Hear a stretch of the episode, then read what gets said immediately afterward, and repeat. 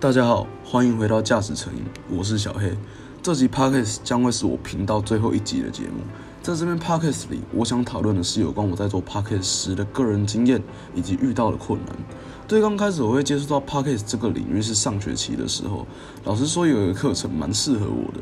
我听了听内容就想说，反正只是讲讲话也有学分拿，不上白不上。毕竟我这个人也常常被人家说几滴水喉累累，跟讲话有关的事情我应该都能掌握的不错吧。但当我最开始要做的时候，和我想象中的却完全不一样。即使第一次我就已经有写讲稿了，依然很容易发生口急、口误的情形。在这个情况下，我只有两个选择：要么当下想办法圆场，不然就是直接重录。于是我的第一个 podcast 节目做了好几个小时才成功的做完。其实真的没有我想象中的这么简单。即使到了现在，我依然没办法保证每一集节目里我都能拥有完美的台风。那后来我参加了学校自学计划，正当我想不到要做什么题目的时候，我的老师提议让我做 podcast，于是便有了这个频道的诞生。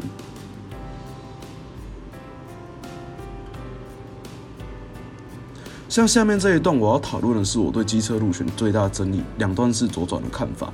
以我个人来说啦，我是支持废除强制两段式左转的。注意，是强制，不是废除两段式左转。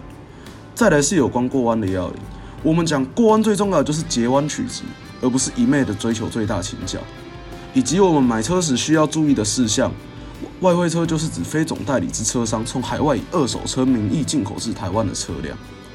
那以上就是本频道的所有内容，希望各位还喜欢。其实我也不知道我以后还会不会继续做这个，但我知道的是做这件事情也算是一种个人技能的提升吧。